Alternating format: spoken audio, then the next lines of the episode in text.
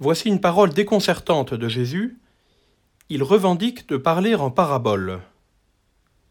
Les paraboles, ce sont ces petites histoires imagées qui décrivent, avec des comparaisons très concrètes, les réalités les plus difficiles à imaginer. En particulier, dans l'Évangile selon Saint Matthieu, c'est par ce procédé que Jésus parle du royaume des cieux. Mais les paraboles ne sont pas toujours faciles à décoder. Même les disciples ne les comprennent pas toujours, et Jésus est parfois obligé de leur en expliquer le sens. Il me semble que le royaume des cieux ne peut pas être décrit comme par une définition du dictionnaire, parce que le royaume des cieux est indescriptible. C'est une réalité tellement différente de tout ce que nous pouvons connaître et même imaginer que seules des métaphores peuvent en donner une idée.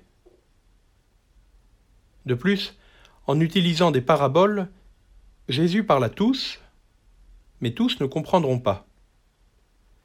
Comprendre les paraboles, cela ne nécessite pas d'avoir fait des études poussées, mais cela demande de travailler, de chercher, de passer du temps avec la parole de Dieu.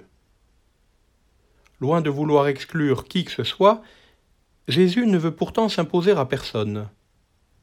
Il choisit de se révéler à ceux qui le cherchent.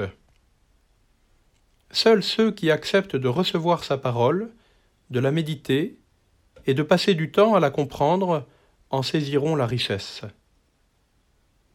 Pour trouver le royaume, il faut l'avoir cherché.